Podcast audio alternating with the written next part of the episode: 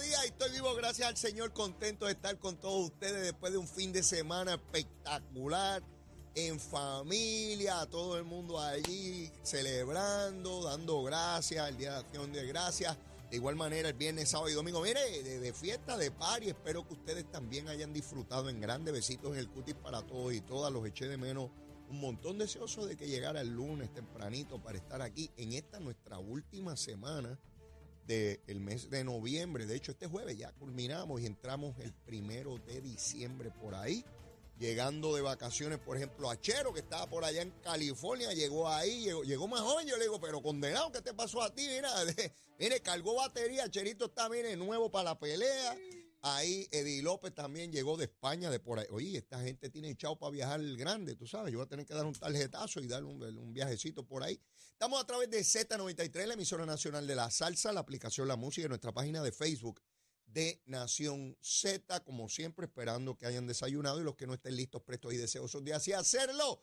Tan pronto escuchan a Leito de 8 a 10 de la mañana en Nación Z Nacional, quemando el cañaveral. Ya ustedes saben a lo que me dedico cuando llega Leito y le prende fuego ese cañaveral, miren, no hay mangosta, ratón, lagartijo, culebra que se mantenga ahí. Lo sacamos a todos de inmediato. Bueno, y siendo esta la última semana de noviembre, eh, como les dije, ya nos preparamos para las festividades, para pasarla bien. Y como siempre, el consejo de cogerlo con calma, si va a guiar, pues no, no, no, beba, eh, pase la llave y evitemos así contratiempos. El número de teléfono también de la Procuraduría de la Mujer, si usted o alguna persona que usted conoce víctima de violencia doméstica, este es el número de llamar, 787-722-2977, 722-2977. El número de narcóticos anónimos, si alguna persona es narcodependiente, usuario de droga, vamos. 787-763-5919. Ahí hay personas que también sufrieron esta terrible situación, condición o dependencia de drogas y los pueden ayudar. Hablan su propio idioma, 787-763-5919. En el fin de semana, jueves y, y, perdón, el miércoles sí, y el jueves, y creo que el viernes también, tuve la oportunidad de estar en el aeropuerto Luis Muñoz Marín, este es nuestro aeropuerto principal en Puerto Rico, y el estacionamiento de ese eh, lugar, que es sumamente importante, estaba abarrotado. En otras palabras, no había espacio, no había forma de estacionarse eh, en el aeropuerto. Es evidente que ya esa instalación, por lo menos el estacionamiento, se ha tornado un tanto obsoleto para la demanda inmensa que hay por estacionamientos en ese aeropuerto. Hay que recordar que se ha estado rompiendo récords de visitantes en Puerto Rico, de personas que pasan por ese aeropuerto. Eh, siendo así, necesitamos, y en algún momento me comunicaré con Joel Pizá, el director de puertos, para ver si hay algún plan para ampliar el estacionamiento. No es posible, no es permitido, no puede ser que en nuestro principal aeropuerto de Puerto Rico no haya espacios disponibles en días como los que hubo este fin de semana pasado. Sé que la demanda es enorme, pero si nosotros fuéramos a cualquier lugar del mundo y en un aeropuerto principalísimo de cualquier lugar y no hubiese estacionamiento, entenderíamos que están quedándose atrás y no nos podemos quedar atrás. Y estoy consciente, plenamente consciente, de que la demanda por espacio ha aumentado vertiginosamente en la medida en que cada vez más son los pasajeros que pasan por ahí, pero eso no puede eh, eh, permanecer por mucho tiempo más. Si están los recursos, no lo sé, si están en planificación tampoco, pero me comprometo con ustedes a comunicarme con el director de puerto. Sé que eso lo administra una entidad eh, privada eh, no sé a quién le corresponde hacer los arreglos pertinentes para ampliar el estacionamiento del aeropuerto Luis Muñoz Marín. Eso creo que es importantísimo eh, y tiene que ser prioridad a la hora de establecer las mejoras de infraestructura de nuestro principal aeropuerto en Puerto Rico. Quería hacer ese señalamiento porque fue algo que viví personalmente. Tenía que llegar a buscar una maleta que no llegó a tiempo, pero no podía estacionarme, sencillamente me tuve que ir, buscar a, a mi hija para que me acompañara y ella se bajara, porque sencillamente no había estacionamiento, algo que no debe ocurrir, no debe ocurrir. No sé por qué antes nadie lo había señalado, pero pues me tocó a mí señalarlo y de ahora en adelante le voy a dar perseguimiento hasta que procure que se ponga en agenda, si no es que ya lo está, porque probablemente lo está y no lo conozco. En el fin de semana no iba a estar molestando a funcionarios públicos eh, porque no se podía resolver, ¿verdad? Este, así que ya hoy haré la gestión. Con relación a Luma, Lumita, Lumera, Luma, Lumita, Lumera, 317 abonados sin energía al amanecer. Yo estaba jorobando la pita bien temprano, ya a las cuatro y pico de la mañana, estaba por allí a las cuatro y 56, 317 nada más. En Bayamón todo el mundo tenía energía, en Carolina también, en Mayagüez solamente dos no tenían, en San Juan dos. Donde más había problema era en Ponce, solamente 174 de 212 mil. Verifiqué justo antes de comenzar el programa, el número subió, un chililín, a 2050. Quiere decir que, como quiera, el 99.86%, casi el 100% tenía energía. ¿Dónde estaba el mayor problema hace unos minutos? En la región de Carolina con 1.597. Porque, por ejemplo, en Mayagüez solo tres no tenían, San Juan 19, Ponce 155, Bayamón 25 y Arecibo 137. Así que eso con relación a Luma, Lumita, Lumera. Bueno, vamos para arriba para la política, que los desarrollos políticos habían estado un poquito lentos en el fin de semana, lo que es natural, ¿verdad? Siendo acción de gracia y toda la cosa.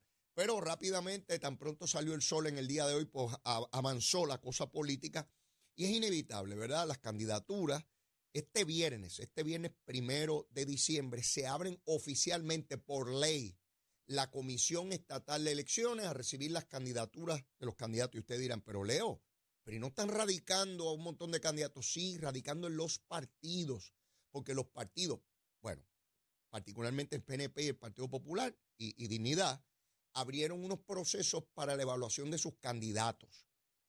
De manera de tener eso adelantado cuando la comisión abra, porque los partidos, particularmente el PNP y el Partido Popular, todo el papeleo que requieren los partidos son evaluados por un comité que evalúa si los candidatos, pues mire, prueba dopaje, Usted es usuario de droga, no es usuario de droga, usted tiene deuda, no tiene deuda, usted paga pensión alimenticia, paga la planilla, todo el papeleo que se requiere, ¿no?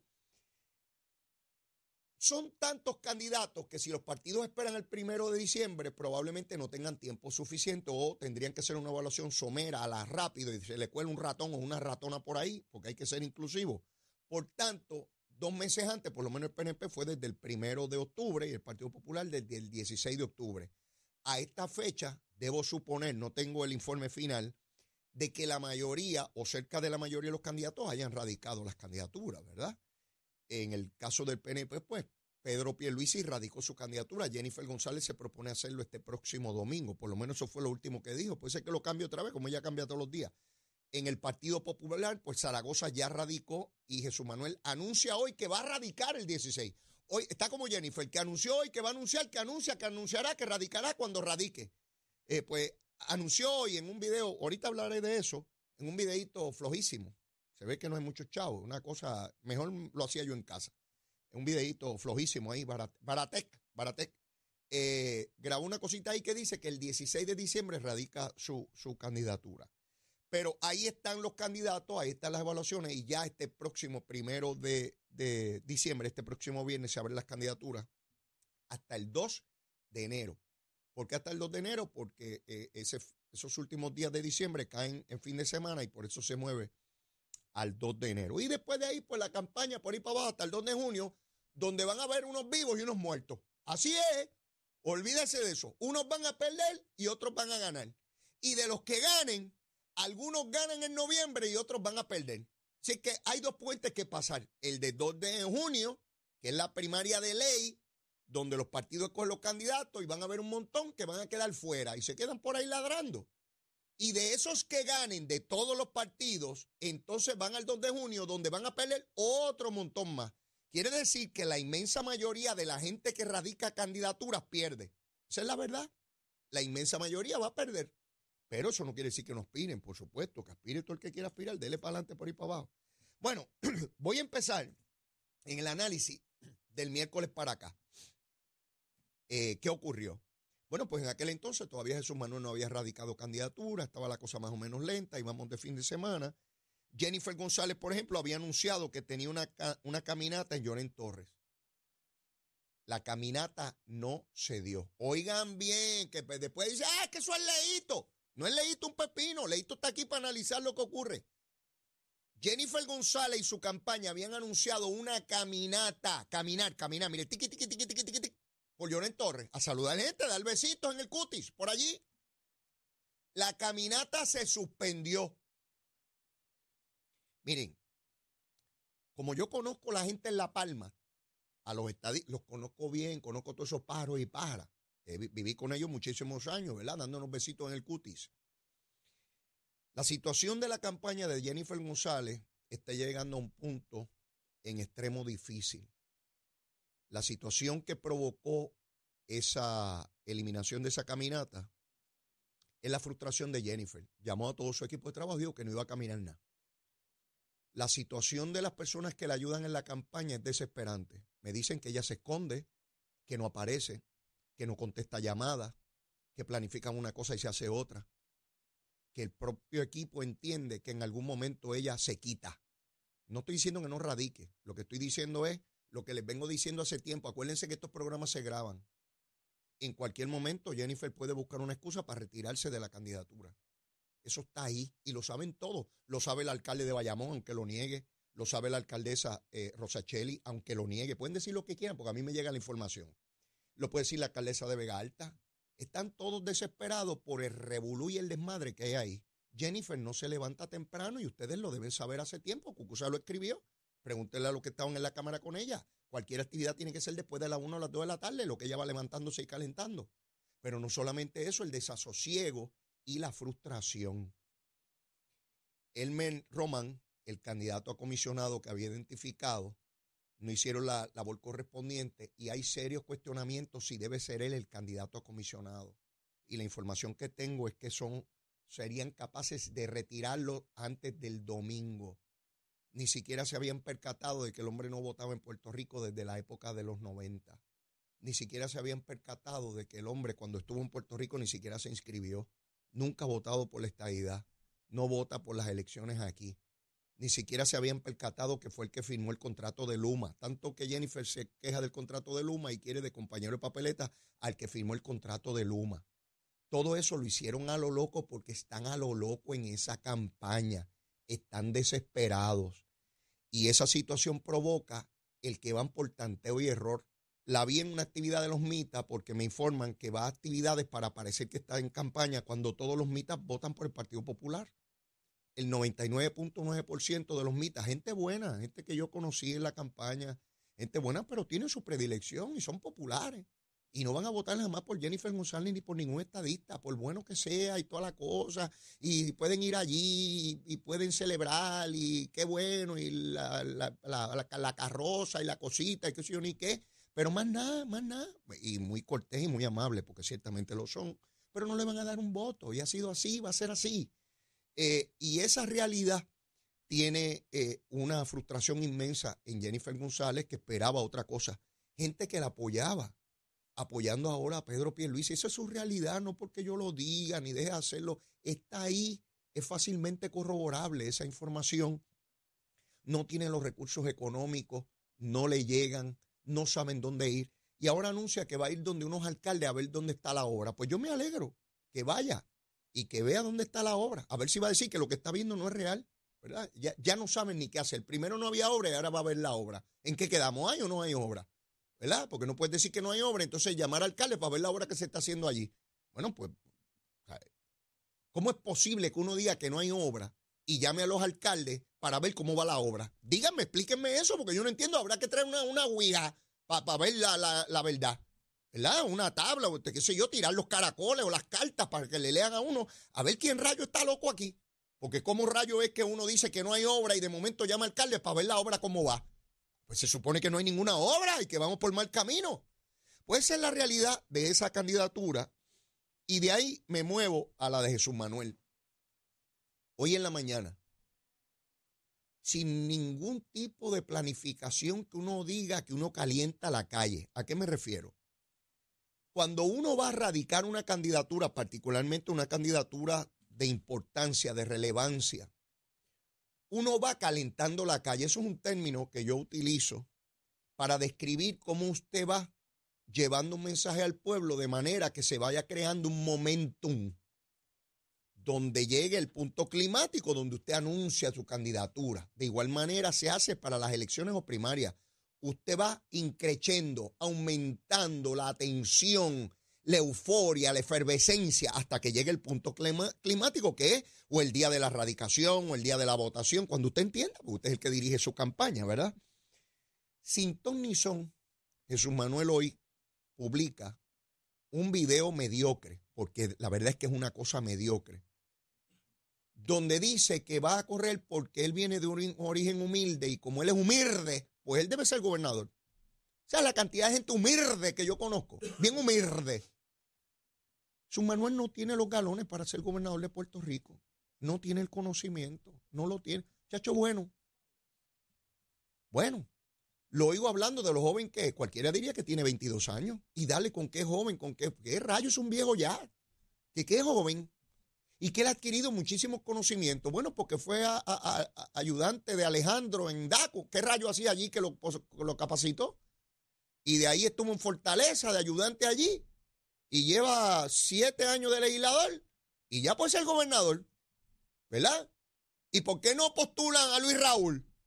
Postulen a Luis Raúl, el del precinto 2, que lleva 20 años en la legislatura. Ese sí que tiene experiencia como loco. Bueno, postulan a Luis Raúl y es humilde. Luis Raúl es humilde también. Hombre bien humilde. Ay, hombre. Este, entonces, Zaragoza, que evidentemente está siendo bien asesorado. Yo no sé quién va a ganar la primaria, ¿verdad? Uno parecería ser que, que, que eh, Jesús Manuel, pero no, no sé. Pero Zaragoza no habían pasado segundos del anuncio de Jesús Manuel cuando retó a debate a, Jesús Manuel. Eso es bien complicado para Jesús Manuel, porque un debate con Zaragoza, y yo creo, me parece, de afuera, porque no sé lo que ocurre allá adentro, no conozco al Partido Popular como conozco al PNP, ¿verdad? Por supuesto, hablo de afuera, de lo que veo, de lo que me ilustran, de lo que llamo y me explican. Eh, es difícil para Jesús Manuel enfrentarse a Zaragoza porque podría ser que quede evidenciado su falta de conocimiento sobre gobierno, sobre asuntos presupuestarios, financieros, y eso sería devastador. Porque entonces usted tiene un muchacho humilde que no sabe un pepino de nada, y queda evidenciado la mediocridad de conocimiento gubernamental. Y Zaragoza apuesta a eso y lo pone contra la pared, porque lo espera, Paquiti, de frente. Y dice que no tiene las herramientas, que no tiene las herramientas, que si el Partido Popular lo escoge, pues que no tiene las herramientas y lo van a hacer pedazo. Y yo entiendo que Zaragoza tiene razón en eso. Eh, de hecho, eh, Adolfo Kranz, yo lo escuché hace unas semanas atrás en radio, diciendo que ninguno de los candidatos tiene posibilidad contra el PNP. Eso lo dice Adolfo Kranz, no lo digo yo, estoy citándolo a él, ¿verdad? Bueno, y, ah, eso es leíto. No, no, no. Adolfo Kranz dijo eso. Ahora dice Jesús Manuel que anunció que va a anunciar que radicará lo que radique el 16 de diciembre en Barceloneta, en un lugar que se llama eh, Ramos Antonini. No sé si es un anfiteatro, una cancha, un banquito en, en la plaza, no sé qué rayo es, pero hay algo allí que se llama Ramos Antonini en Barceloneta y allí va a radicar su candidatura. Yo debería esperar, ¿verdad? Espero que allí esté la masa del liderato del Partido Popular, que a esta hora no se ha expresado sobre nadie. El silencio que hay en el liderato del Partido Popular es una cosa insólita, nunca antes visto. ¿Dónde rayos están los 41 alcaldes del Partido Popular? Ninguno habla. Es evidente que están apostando a que ellos se salvan solitos y olvídate de eso ellos pensarán, bueno, si la otra vez salimos nosotros y perdimos la gobernación, pues ahora salimos igual. Olvídate de su mano en Zaragoza, que ellos cojan la pela allá.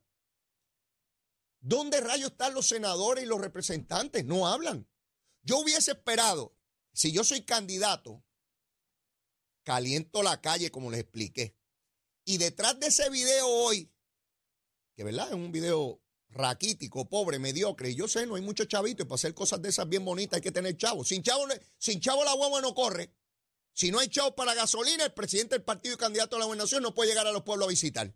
Sí, porque no tiene platillo volador. Es con un carro. Hay que echarle gasolina. Si no hay chavito, el video sale flojo. Eso es lo que había, no hay más nada. Yo esperaba, porque esto no requiere gasolina, lo que requiere es compromiso y adhesión al candidato, que saliera un fracatán de líderes del Partido Popular. Una vez se publicó el video y dijeran, ese es el líder, ese es el hombre. Aquí estamos los alcaldes, fulano, mengano, sutanejo y menganejo. Aquí estamos los representantes, taca, taca, taca, al día de hoy, a esta hora. El anuncio fue a las seis y pico de la mañana. Díganme, ¿ustedes han escuchado, han visto, han percibido a través de alguno de sus sentidos algún anuncio, algún pronunciamiento, algún sonido perceptible al oído humano que pronuncie, enuncie, declare que Jesús Manuel es el candidato? Pregunto porque yo no he escuchado a nadie. Todos ven que se avalancha esta candidatura por un despeñadero. Se acabó. No tienen candidato. Esa es su realidad. No crea ninguna efervescencia, no crea nada. Y yo le digo a los estadistas, a los que puedan estar ahora regocijados, ay, Leito está anticipando que el PNP gana. Yo no estoy anticipando un pepino aquí. Y el que se acueste a dormir de ese lado, tenga cuidado que no se levante con una pesadilla inmensa. Eso no quiere decir que el Partido Popular perdió. Estoy describiendo lo que veo hoy. La realidad puede ser muy distinta mañana o pasado. No lo sé. No tengo manera de saberlo. Pero en el pasado he visto que esa realidad ha cambiado. Sí. Después de la derrota del Partido Popular inmensa en el 96, los vi ganar la elección el cuatrino que siguió. Y después de la derrota inmensa que cogieron en el 2008, después los vi ganar en el 2012. O no fue así. O me lo estoy inventando. ¿Verdad que no? Pues por eso no se trata de decir aquí que quién ganó y quién perdió. Estoy describiendo lo que veo hoy. Pero le digo más a los estadistas y voy a insistir con esto hasta el último día. No quiero llanto, no quiero llorar. Era. Y después montado en aviones, ¡ay, me tengo que ir porque esta cuestión es terrible! Esa alianza de dos partidos independentistas no se puede subestimar.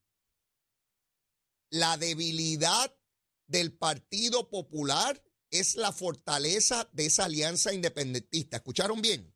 Esto es sencillo, esto es una fórmula. En la medida en que el centro disminuye, se debilita, los polos aumentan. ¿Qué polo tiene mayor probabilidad de crecer? Hay un renglón que va a ir hacia la alianza independentista, Victoria Ciudadana o el PIB, acomodo razonable, dependiendo cómo se sientan. Algunos no se atreven a decir que son independentistas, pero van a votar ahí, otros lo dicen claramente. Pero son dos partidos independentistas. Y el otro polo es el movimiento estadista. Hay una destreza que demostrar, como nunca hubo una oportunidad anterior de que el movimiento estadista obtenga la mayor tajada, el mayor número, el mayor volumen de electores populares del resquebrajamiento del centro. Nunca antes se había dado un resquebrajamiento del centro como hoy. No tienen mensaje, no tienen líderes, la amenaza real de los polos eh, en, en cada lado. Y es una oportunidad única para que el movimiento estadista le explique. Esto hay que explicarlo. Esto no es por emociones. Esto no es por gritería. ¡Ay, vota por mí! No, no, eso no es por gritería. Sí, pues yo me acuerdo cuando yo iba a los mítines y, y empezaban a insultar a los populares como si, como si ganaran gran cosa con eso. Esto no se trata de insultos. Si a mí me insultan, para allá no me voy a mover donde me insultan. Ahora, si me tratan con respeto, si me explican por qué y para qué, entonces puede ser que yo me mueva. Puede ser. Pues yo estoy convencido que ese sector grande de miles, de miles de populares que votaron por la estadidad son electores en tránsito en tránsito hacia dónde? Hacia el movimiento estadista. Pero los líderes del PNP no pueden estar insultando, ni gritando, ni diciéndole charlatanes, ni colonialistas, ni, ni ninguna de esas boberías. Porque ese partido y las personas que han votado por el Partido Popular entienden que hubo grandes aportaciones de ese partido en su momento. ¿Y saben qué? Sí, las hubo. Y uno tiene que empezar reconociendo eso. Que tuvo serias deficiencias, por supuesto, por eso vivimos en una colonia. Pero no es diciéndole a los que todavía defienden el ELA con insultos que vengan hacia el movimiento estadista. Así no es, así no es. Estoy cansado de explicar esto. Y todavía escucho algunos aparatos en el PNP insultando a, los populares. Yo no entiendo eso, no, no lo acabo de entender. Mire, explíquele a los electores del Partido Popular lo que significa la unión permanente, donde un partido político que tuvo grandes aportaciones para Puerto Rico, ya en este momento, como todo partido, llega un momento donde tiene que evolucionar, tiene que cambiar. Porque antes del Partido Popular hubo otros partidos y antes del PNP también. Y después del PNP y del Partido Popular vendrán otros partidos, particularmente cuando llegue la igualdad política. Dejarán de ser PNP y populares. Y con toda seguridad, gente que hoy usted ve en distintos partidos, los va a ver en el mismo partido, demócrata o republicano, dándose besitos en el cutis. Así es el proceso político. Es una evolución natural. No se trata de insultar al otro ni de denigrarlo ni decirle que nunca ha aportado nada, que es la discusión diaria de los partidos. Usted escucha un PNP diciendo que los populares son todos unos bandidos y unos tráfalas, y escucha a los populares decir que todos los PNP son unos bandidos y unos tráfalas, y con eso nos movemos a algún sitio. No, es el insulto tras insulto y no pasa nada. Y Puerto Rico con sus problemas y su desigualdad. Así que ahí está el reto, porque Victoria Ciudadana y los independentistas están haciendo su arreglo, están haciendo su arreglo y están haciendo el llamado y están procurando el voto hacia la izquierda ¿Qué? Que los que creen en la unión permanente no tienen la capacidad, el ingenio y la creatividad para lograrlo. ¿Cómo va a ser? Por supuesto que la tienen, pero tienen que enfocarse, no solamente mover la gente que ya tienen, sí, porque ir a convencer a los que están convencidos. Qué cosa grande esa. Ay, yo soy candidato y le vengo a hablar a los que ya están todos conmigo. Ay, qué bueno tú eres. Si tú vienes a coger de lo que ya está. Sí, vienes aquí a cosechar lo que ya cosechó otro. No, hombre, no, no me venga con esa gusanga a mí. Y después de la pausa les quiero hablar sobre financiamiento. Otra vez, sin chavito no hay mensaje. Y sin mensaje usted no existe. Si allá afuera no está su mensaje, su cara, su nombre, su propuesta, usted no existe. Olvídese lo que usted grite. Si nadie sabe que usted está ahí. ¿Cómo se amplifica, se masifica el mensaje? Chavito, chavito, sin chavito estamos liquidados. Sin chavito estamos liquidados. Hay que tener chavito, chavito. ¿Quién da los chavitos? ¿Para qué se dan las distintas fuentes para llevar ese mensaje tan importante en la próxima elección para todos los partidos y candidatos. ¿eh? Esto es para todo el mundo, es de gratis, ¿sabes? A mí me costó trabajo aprenderlo, a bofetar limpia, pero yo se lo voy a dar a ustedes de gratis. Tengo que ir una pausita y luego de la misma sigo aquí seguro quemando el cañaveral donde en Z90